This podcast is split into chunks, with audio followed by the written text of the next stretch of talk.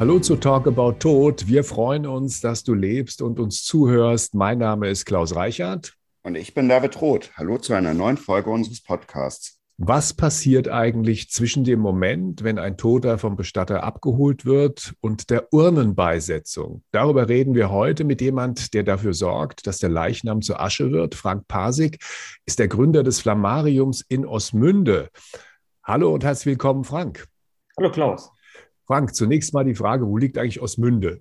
Osmünde ist ein kleines Dorf in der Gemeinde Kabelsgetal und das liegt wiederum mitten in der boomenden Region Leipzig-Halle, mitten zwischen diesen beiden Orten an der A14 gelegen. Direkt am Flughafen auch, ne? Direkt in der Nähe des Flughafens. Wir befinden uns also auch direkt auf der Grenze Sachsen-Anhalt-Sachsen. Also wir sind noch gerade auf der sachsen-anhaltinischen Seite. Frank, was ist das Flammarium? Das Flammarium ist eine Feuerbestattungseinrichtung. Man sagt ja gemeinhin das Wort Krematorium. Das ist ja auch hinlänglich bekannt. Wir sind auch ein Krematorium, da machen wir auch gar keinen Hehl draus. Wir haben nur damals, hm, ich sag mal so, als, als, als, als wir so in Gründung waren, zur Jahrtausendwende, Krematorium, wenn man es gegoogelt hat, kamen gleich Bilder aus Konzentrationslagern der Nazis, gewisse Bilder im Kopf, dass wir gesagt haben, wir versuchen dann ein neues, positives Bild zu schaffen, und haben gesagt, das muss auch mit einem neuen Namen verbunden sein, Flammarium. Und wie kommt man auf die Idee, ein Krematorium oder Flammarium in dem Fall dann zu eröffnen? Also, dass man sowas startet? Also ich bin da reingerutscht. Mein Schwiegervater, der ist auch 1990, direkt nach der Wende, ist der auch nicht zielgerichtet, aber durch Zufall, ja, hat einen Feuerbestattungsverein gegründet, 1990 in Halle, der seinerzeit das dortige städtische Krematorium übernommen hat. Also ich stelle mir das damals 1990 muss irre Zeit gewesen sein. Das war eine Privatisierung eines volkseigenen Betriebes, der das komplette Garten- und Landschaftswesen unter sich hatte, damit auch die Bestattungen und es wurde alles privatisiert, soweit es ging. Bestattungswesen, Blumenläden. Aber das Krematorium, das blieb irgendwie übrig. Das wollte die Stadt nicht haben, weil es äh, sanierungsbedürftig war. Und da hat sich mein Schwiegervater mit dem damaligen Betriebsdirektor dieses volkseigenen Betriebes zusammengetan und gesagt, okay, dann kümmern wir uns darum. Und so ist letztendlich, ja, das war die Geburtsstunde, sage ich mal, des Flammariums. War dann praktisch eine Quasi-Privatisierung schon 1990, bevor dann 1998 tatsächlich das erste in Landau, das erste Krematorium in privater Hand gegründet wurde. Und so hat sich das entwickelt. Und zur Jahrtausendwende, ich sagte es gerade eben, waren die Kapazitäten in Halle erschöpft. Waren damals so an die 10.000 Kremationen dort jährlich. Man wollte in Halle erweitern, das ging nicht. Und so ist man dann ein Stückchen weiter Richtung Leipzig eben in Osmünde fündig geworden mit einem Grundstück, das man dort neu bauen konnte. Mhm. Und da bin ich dann halt irgendwie reingerutscht. Es sollte eine neue Gesellschaft gegründet werden. Ich bin von Hause aus Jurist. Mein Schwiegervater sagt, komm mal her, mach das mal. Habe ich gesagt, jo, mach ich. Habe dann aber auch gleich gesagt, ich bin dann aber auch sofort wieder weg. Dann ist der Geschäftsführer abgesprungen. Da habe ich gesagt, okay, mache ich auch gerade nochmal. Und das war alles jetzt Herbst 2003 und wie ihr seht, ich bin immer noch da. Mhm. Und bin auch sehr, sehr froh, dass ich noch da bin, weil es eine zutiefst spannende, interessante Aufgabe und ja, mache das sehr, sehr gerne. Und nun finden Einnächerungen ja meistens hinter verschlossenen Türen statt. Bei euch ist das anders, oder? Ja, ich sag mal so, das ist nicht nur bei uns anders. Da möchte ich jetzt gar nicht so die Exklusivität für uns hervorheben. Das mhm. ist jetzt in neuen, modernen Feuerbestattungseinrichtungen eigentlich gang und gäbe. Ich sag mal so, die Krematorien, die so um 1900 gebaut worden sind, von der Architektur her, die sahen das nicht vor. Da war der, da war der, da war der Tod irgendwo was, was man verstecken musste. Ich denke mal, wir kennen alle diese großen Kapellen, wo nachher der Sarg nach der Trauerfeier abgefahren wird, irgendwo in ein dunkles Gewölbe.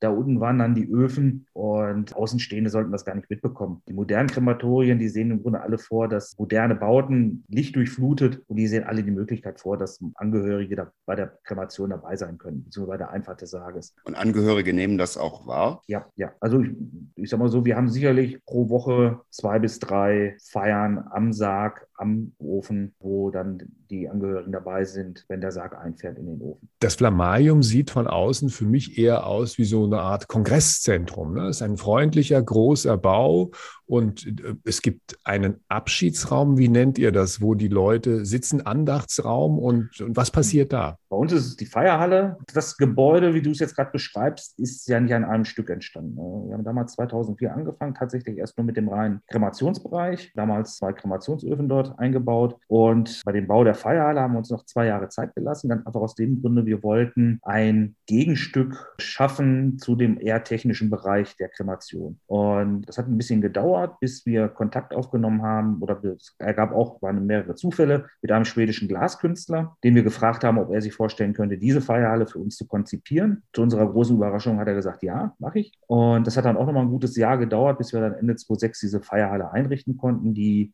auch wiederum sehr lichtdurchflutet ist, sehr freundlich ist, auch von den Farben her. Und wir sagen halt immer, es ist ja schon ohnehin ein trauriger Anlass, wenn die Leute zu uns kommen. Und das muss man nicht noch mit der Architektur unterstützen. Diese Tradition der Feuerbestattung ist zumindest was Deutschland angeht noch gar nicht so alt. Woher stammt diese Tradition? Also die Feuerbestattung, wie wir sie jetzt kennen, ist ungefähr 150 Jahre alt. Die Feuerbestattung war ja lange Zeit ja auch von der katholischen Kirche geächtet, durfte sich als Katholik ja nicht einäschern lassen oder verbrennen lassen, damals ja noch. Und es war ja eigentlich eine Geschichte mit der zunehmenden Industrialisierung in den, in den Städten. Die Leute zogen vom Land in die Stadt, verstarben dann dort, was dann ganz schnell zu erheblichen Platz- und Hygieneproblemen führte. Man weiß aber, bei der, bei der Verwesung des Körpers entsteht Methan oder wird Methan freigesetzt und es muss damals wirklich ein bisschen gruselige Zustände gewesen sein, dass, sodass sich dann eine, eine, eine Gruppe von, ja, damals Intellektuellen, muss man sagen, gefunden hat, die diese Zustände abschaffen wollten und sahen die Feuerbestattung als geeignete Lösung. Einer dieser Intellektuellen war zum Beispiel Jakob Grimm, einer der Gebrüder Grimm und der hat, ich glaube, um 1850 herum ein so Manifest für die Feuerbestattung verfasst. Und es hat auch nur eine Weile gedauert. Deutschland war ja damals von Kleinstaaterei geprägt und dann gab es tatsächlich einen Landesfürst im Thüringischen, der einem damaligen Feuerbestattungsverein die Genehmigung erteilt hat, ein Krematorium zu bauen. Und das war dann 1878 in Gotha. Und dann ging es relativ schnell glaube 1890 Heidelberg und dann so um 1900, 1910 entstanden eine Vielzahl von Krematorien in Deutschland. Die Tradition ist natürlich schon viel älter. Also ich denke bei Verbrennung immer zunächst an Wikingerschiffe, auf denen irgendwelche Häuptlinge ins Meer getrieben werden, die dann angesteckt werden. Oder aber es gibt natürlich auch andere Regionen auf der Welt. Ich denke an Indien zum Beispiel. Die Römer. Oder oder auch Indonesien, genau. wo ja schon vor Tausenden von Jahren einfach äh, Tote verbrannt worden sind. Ja, na klar. Also wie gesagt, das Verbrennen von, von, von verstorbenen Körpern, das ist ganz alt natürlich. Aber ich sage mal so wirklich das, was, was wir jetzt so heute als Feuerbestattung verstehen, das ist so 18, hat 1878 in Gotha begonnen, hat sich vom Prinzip her, sage ich mal, was so die, die Abläufe angeht, auch nicht großartig verändert seitdem. Also was natürlich dazugekommen ist, ist der ganze Umweltaspekt mhm. mit mittlerweile einer eigenen Bundesemissionsschutzverordnung für Krematorien, die es einzuhalten gilt. Aber ich sage jetzt mal, den rein technischen Prozess der Einäscherung, der ist eigentlich seit 1878 so, wie wir ihn auch heute kennen. Hat das, was die Nazis mit den Juden in den Konzentrationslagern gemacht haben, dazu geführt, geführt, dass wir uns über Jahrzehnte mit der Kremierung schwer getan haben? Was glaubst du? Bestimmt. Also wie gesagt, was die Bilder im Kopf angeht, auf jeden Fall. Ich meine, paradoxerweise waren es ja gerade die Nazis, die für die heutige Feuerbestattung ja bahnbrechendes geschaffen haben. Nämlich das ist das, äh, das damalige Reichsfeuerbestattungsgesetz von 1934. Das hat auch Adolf Hitler tatsächlich unterschrieben. Und Formulierungen aus diesem Gesetz finden sich teilweise heute noch wortwörtlich in den Bestattungsgesetzen der Länder wieder. Die haben also damals festgelegt, wie eine Feuerbestattung ablaufen muss. Dass also jeder Sarg für sich eingeäschert werden muss, dass nur im Sarg eingeäschert werden darf, die namentliche Kennzeichnung, dass die Urne verschlossen werden muss, versiegelt werden muss, mit dem Namen gekennzeichnet werden muss und auf einem Friedhof beigesetzt werden muss. Das alles stand schon in diesem Gesetz. Dass die das natürlich dann in der Folgezeit selber pervertiert haben, das steht auf einem anderen Blatt. Und ja, natürlich, klar, sag mal so, diese Schlote von Auschwitz, das ist, denke ich, schon, die haben wir alle mal irgendwo im Geschichtsunterricht oder sollten wir alle mal gesehen haben. Das ist natürlich was, das sind Bilder, die, die brennen sich fest. Und ich glaube schon, dass das eben unweigerlich dazu führt, dass man das mit dem Begriff Krematorium zusammenführt. Wie hast du das in den letzten Jahren erlebt? Was für ein Bild haben die Leute von diesem Akt der Einäscherung? David? Also ich glaube, dass sich das einfach sehr gewandelt hat. Also in den 20, 30 Jahren, die ich jetzt auch das Thema mittlerweile kenne, ist mir halt sehr häufig begegnet, dass Menschen Vorurteile hatten, gerade weil Krematorien, so wie der Frank es ja auch gesagt hat,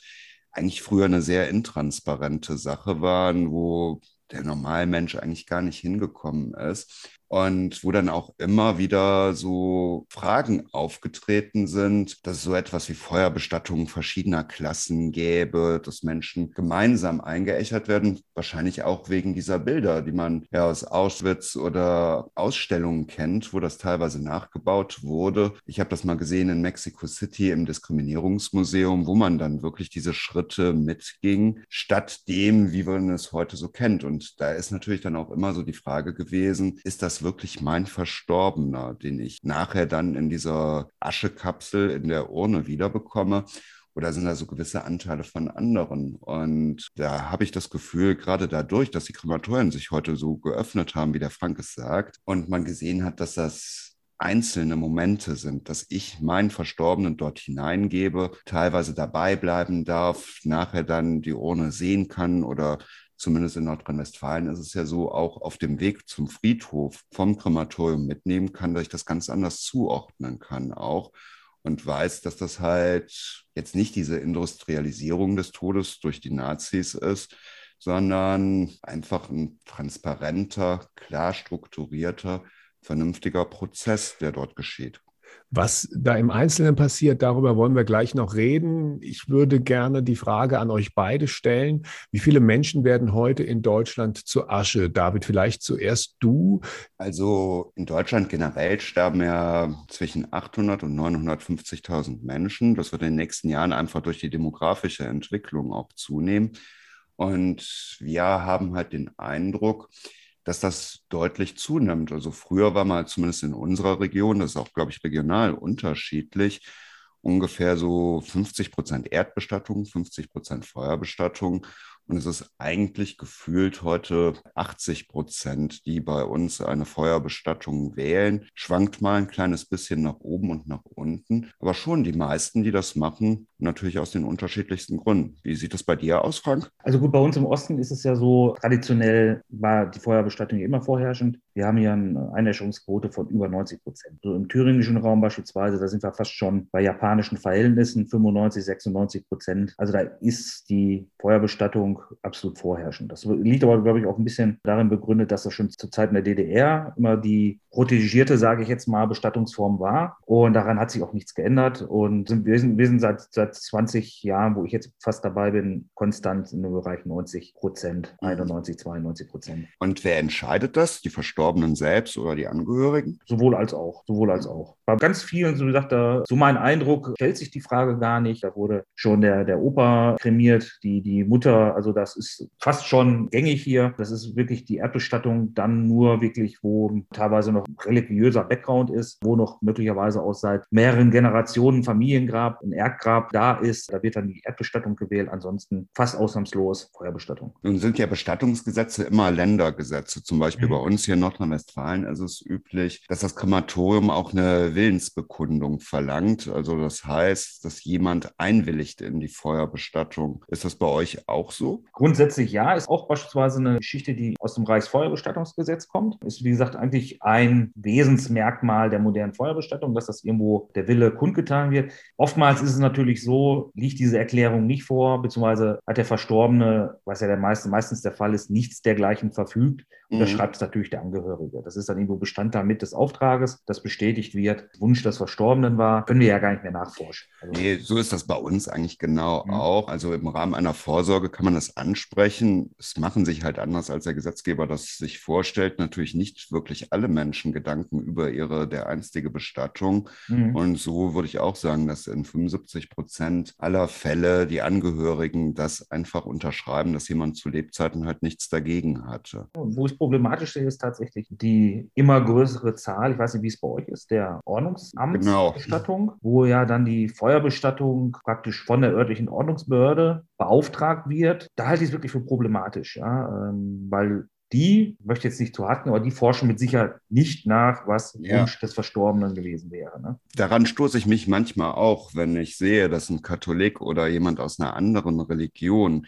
die das üblicherweise nicht tun, also die auch aus anderen Regionen der Welt ja. kommen, ne, wo das Thema halt nicht so stark ist, dass dann per se davon ausgegangen wird, er würde einer Feuerbestattung zustimmen. Ne? Und ja. da hat man es sich vielleicht manchmal ein bisschen zu einfach gemacht und sieht eigentlich eher diesen Kostenaspekt gerade der Grabpflege. Ne? Schauen wir uns den Vorgang mal genauer an. Die Toten werden zu euch gebracht, Frank. Mhm. Wer bringt die Verstorbenen und was konkret passiert dann? Der Verstorbene wird vom Bestattungsinstitut zu uns gebracht, eingesagt, schon hygienisch versorgt in der Regel. Und der Sarg wird von uns auch nicht geöffnet. Einzige Ausnahme ist während der gesetzlich vorgeschriebenen zweiten Leichenschau. Zweite Leichenschau heißt also, die ist mittlerweile in allen Bestattungsgesetzen Bayern war eine Zeit lang mal außen vor, die haben sich mittlerweile auch wieder geändert.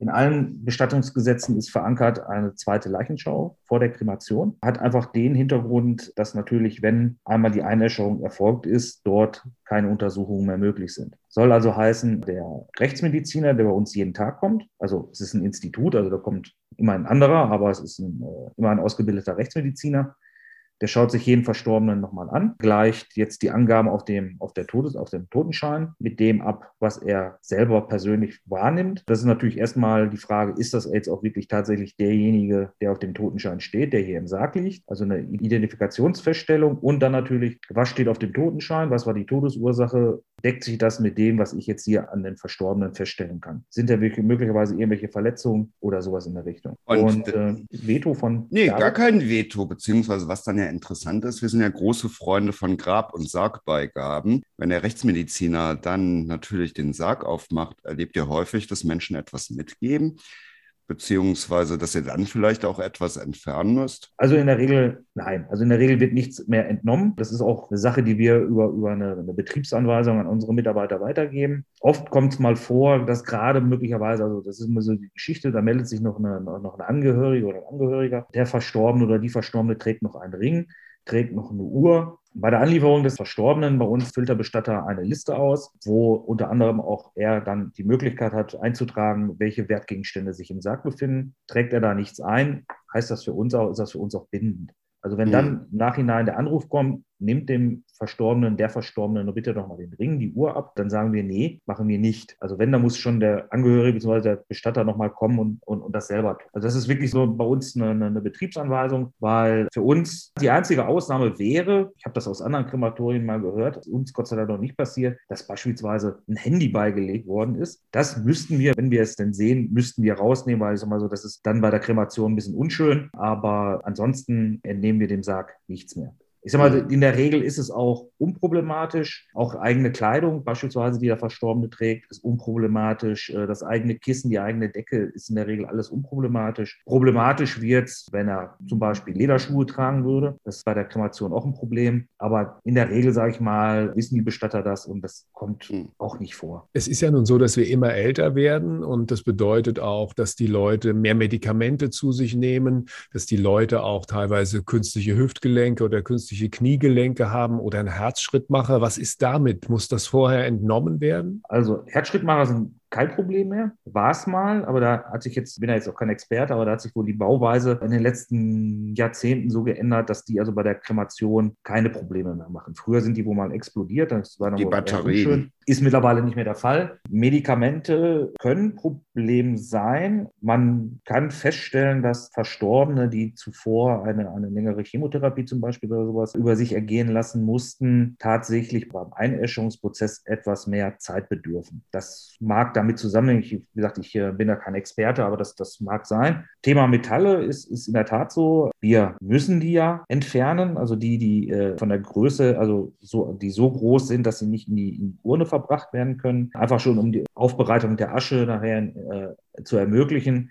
müssen wir diese schweren Metallgegenstände äh, separieren. Was anderes ist Zahngold, was von uns nicht separiert wird. Ich habe mal auch, wenn man sich so eine Asche mal dann wirklich anschaut, also mit bloßem Auge ist das auch nicht zu erkennen. Also es ist nicht so, dass da irgendwelche Goldklumpen oder sowas in der Richtung zu erkennen wären, die man rausnehmen könnte. Das wird bei uns auch nicht getan. Verbleibt also in der Asche ähnlich wie Schmuck, Ringe dergleichen, verbleibt alles in der Asche, wird in die, in die Urne verfüllt. Hüftgelenke, und dergleichen wird äh, entnommen, wird gesammelt. Rechtlich ist es ja jetzt so, dass es gab in der Vergangenheit ja einige Urteile zu, zu dieser Problematik. Rechtlich ist es so, dass die, das ist auch schon wieder strittig, entweder die Angehörigen oder der Totenfürsorgeberechtigte ein, das kann auseinandergehen, ein Anspruch darauf haben auf Aushändigung dieses Gelenks. Darauf weisen wir auch hin in unseren Formularen. Tut er das nicht, wird es gesammelt und der Verwertung zugeführt. Er hätte ja richtig Freude gehabt an unserem Vater, sage ich jetzt mal, dadurch, dass wir halt so große Freunde der Grabbeigaben sind und ihn auch dann letztlich eingeächert haben.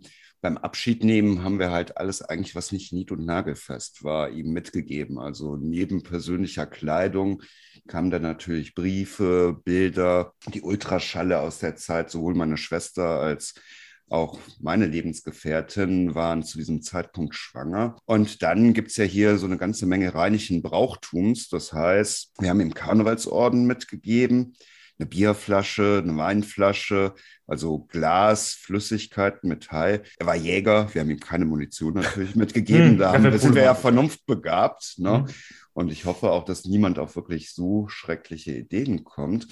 Aber das ist ja dann wirklich so eine Sache bei all diesen Sachen. Also der Sarg war nachher so proppevoll, dass wir den Deckel gerade noch zubekamen.